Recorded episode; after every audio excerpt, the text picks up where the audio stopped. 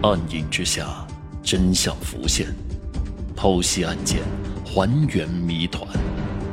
欢迎收听《大案实录》第十三案：连环杀手的借尸还魂。查看了在押人员的记录，张毅等人马上找到了一个在押人员。功夫不负有心人，张毅看到了一个叫做科尔吉特的名字。这个人是本地的一个蒙古族，与张德月和死亡的阿杰过去都是认识的。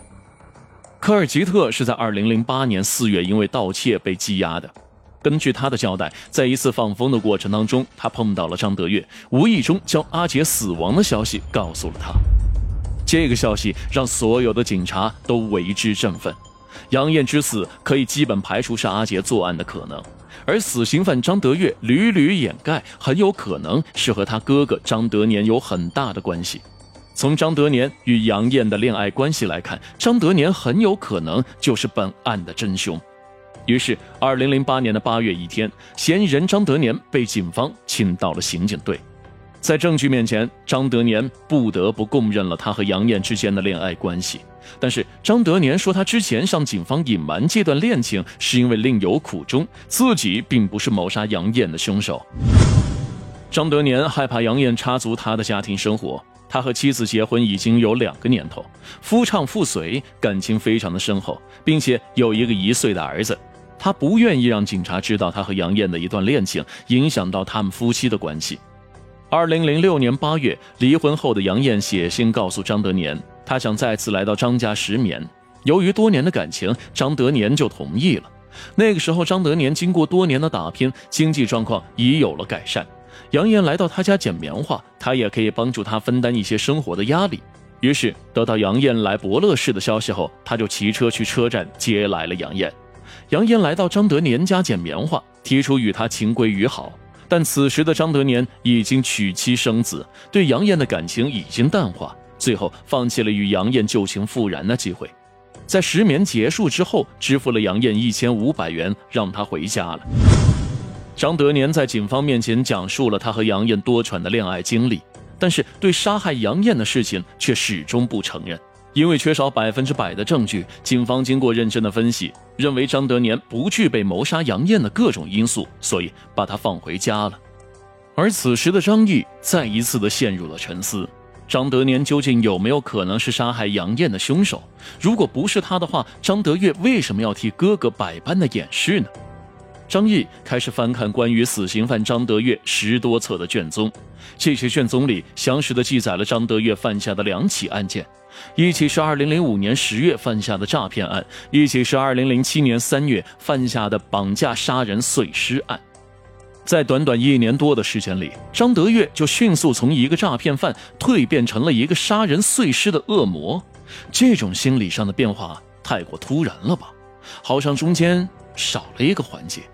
两起案子给人一种衔接不上的感觉，显然不符合犯罪心理学的发展规律。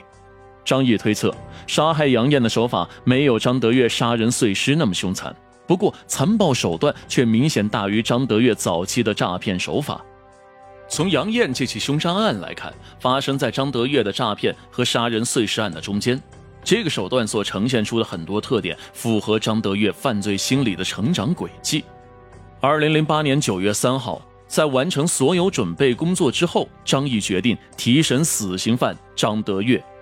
在审讯过程中，张毅播放了科尔吉特交代录像的视频。死刑犯张德月无法面对张毅的再三逼问，经过短暂的僵持之后，他浑身瘫软，脸色煞白，不得不向警方缴械投降，交代了杀害杨艳的全部经过。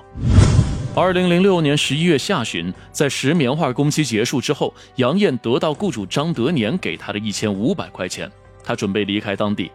而这一切让觊觎杨艳姿色的张德月看在了眼里。当天晚上，他以假意送杨艳去车站为名，骑摩托车将杨艳骗走。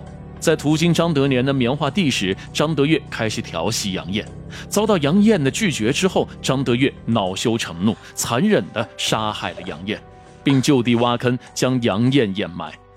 四个月之后，张德月又潜入了伯乐市，犯下了绑架杀人的碎尸案。被伯乐警方抓获。在羁押期间放风时，张德月无意间从在押犯科尔吉特的口中得知阿杰死亡的消息。之后，他便在监舍内冥思苦想，精心编造了如何将杨艳之死嫁祸给阿杰，以骗取警方达到活命机会的谎言。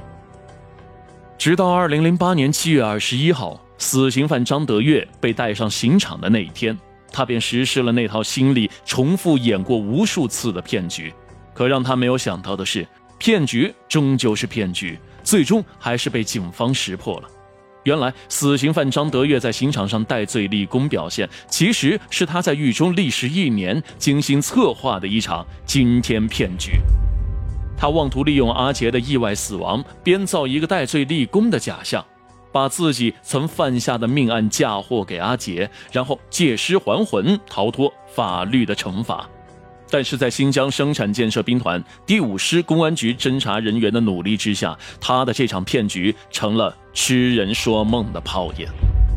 死刑犯张德月没有逃过法律的严惩，他罪恶的一生最后被一颗正义的子弹结束了。